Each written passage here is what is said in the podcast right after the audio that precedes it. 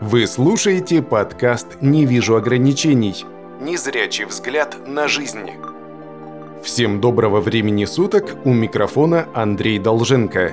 И в этом выпуске я хотел бы рассказать о том, как же в повседневной жизни используют смартфоны незрячие и слабовидящие пользователи – ведь на сегодняшний день более 90% инвалидов по зрению перешли на сенсорные устройства. Ха, да что далеко ходить, я и сам вхожу в эти 90%.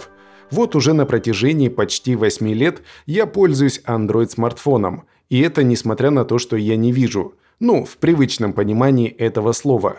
Чтобы хоть что-то разглядеть на экране, мне нужно поднести телефон к самому носу. И даже в таком случае многое зависит от воображения. Ха, даже отличить сырную тарелку от селфи друга для меня бывает проблематично.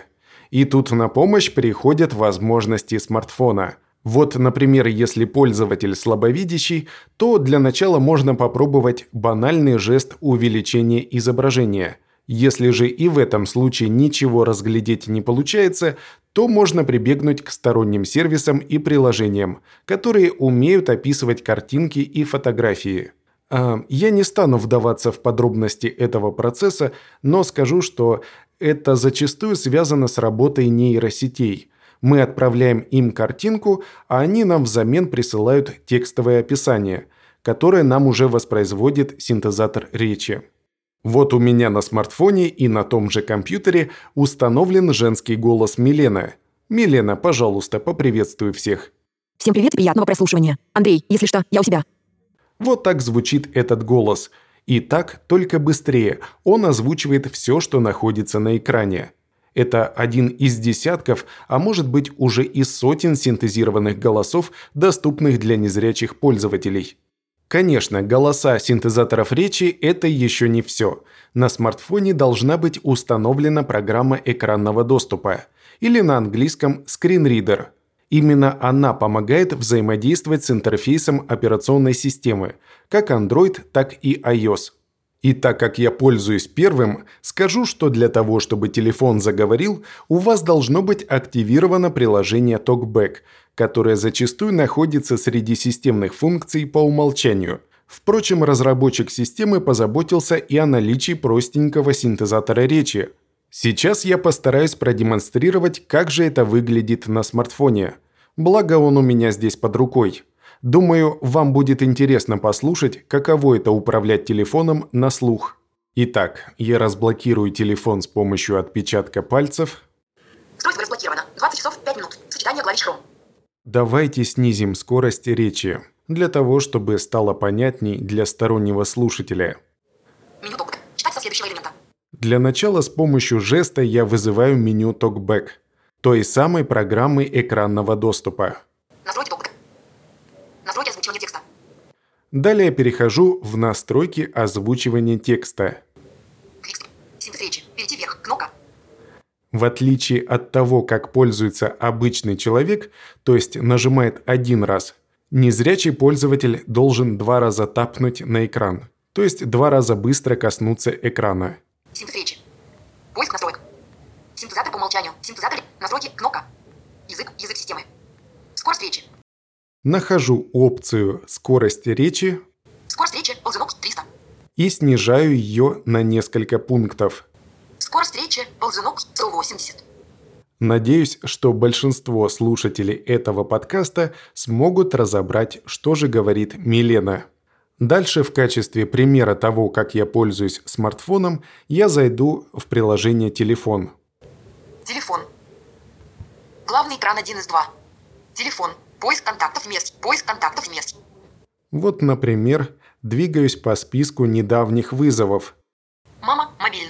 Исходящий вызов 16 часов 33 минуты. Откуда? Россия. Вот контакт мама. Позвонить пользователю мама. Кнопка. Мне сейчас достаточно два раза тапнуть на экран, чтобы позвонить маме. Но мы этого делать не будем. Давайте вернемся обратно на главный экран и, к примеру, заглянем в Telegram. Telegram. Главный экран 1 из 2. Telegram. Соединение символов. Точка. 3. Канал. Победа 26. Без уведомлений. Вот, например, давайте заглянем на канал информационного агентства «Победа-26». Победа-26. Назад. Кнопка. Победа-26. Без уведомлений. 2556 подписчиков. Вот мы слышим название канала и количество подписчиков. Я могу, к примеру, прослушать последние публикации. Фотография. Поножовщина из-за шума во дворе произошла в Кочубеевском округе. В сентябре житель хутора Новозеленчукского принимал в гостях родного дядю. Поздно ночью хозяин дома пришел вместе с приятелем. Я думаю, не стоит прослушивать и до конца. Если вам будет интересно, заглядывайте на канал информагентства «Победа-26». Если понадобится, то я могу точно так же поделиться этим постом с другим пользователем. Для этого я воспользуюсь тем же меню TalkBack. Меню топок. Нажму «Действие», Параметры сообщения. далее «Параметры сообщения», Всплывающее окно. Открыть профиль. для того, чтобы вызвать контекстное меню Телеграма. И теперь здесь, в меню, я могу выбрать «Переслать». Копировать. Копировать ссылку. Сохранить в галерее. Переслать. Победа 26. Переслать символов. Точка. 3. Переслать. Ну и далее, после выбора пользователя, которому хотелось бы отправить публикацию, я точно так же нажму «Отправить». Ну и пока у меня в руках телефон, давайте продемонстрирую еще что-нибудь. Например, приложение, которое умеет распознавать денежные купюры. Называется Blindroid Wallet. Blind Wallet.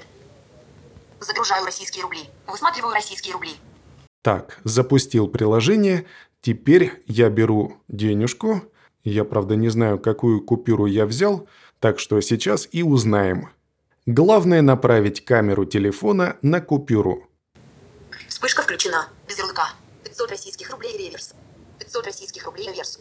Вот приложение сообщило, что перед нами купюра номиналом 500 рублей. И это лишь малая часть тех возможностей, которые предоставляет современный смартфон незрячему пользователю. На самом деле их очень много. Переписка с друзьями, общение с голосовым помощником, интернет-банкинг, вызов такси, заказ продуктов. А еще есть специализированные приложения, например, Be My Eyes, что можно перевести как «Будь моими глазами». Это волонтерский проект, где незрячий пользователь может дозвониться свободному волонтеру, и тот поможет ему в повседневных задачах. Но, несмотря на эти и другие возможности, предоставляемые смартфонами, это никоим образом не возвращает нам зрение, не возвращает нас в общество. Но при этом зачастую помогает жить почти обычной жизнью, с оглядкой на помощь окружающих – даже если у незрячего пользователя включен экран смартфона, это не значит, что он в нем что-то видит.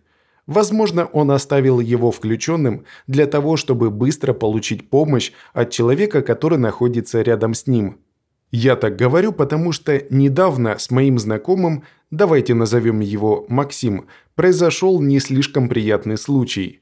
Он зашел на станцию метро, в черных очках, с белой тростью, все как полагается – и тут же мужчина предложил ему помощь, пройти турникет и дальше. Но когда Максим достал смартфон и начал пролистывать уведомления, мужчина отстал от него со словами «А, вы видите». Понимаете, какая штука? Получается, что добродетель тут же улетучилась, стоило образу слепого разрушиться в голове этого человека – все это происходит, как мне кажется, из-за недостатка информации и стереотипного мышления. А по факту незрячие пользователи свободно взаимодействуют с сенсорными смартфонами. Для них, э, вернее для нас, это не только звонилка, это настоящая палочка-выручалочка, готовая прийти на помощь почти в любой жизненной ситуации. Ну что ж, на этом я буду закругляться – Надеюсь, что вам было интересно вместе со мной погрузиться в мир незрячих людей, в мир ощущений. Всего доброго, еще услышимся!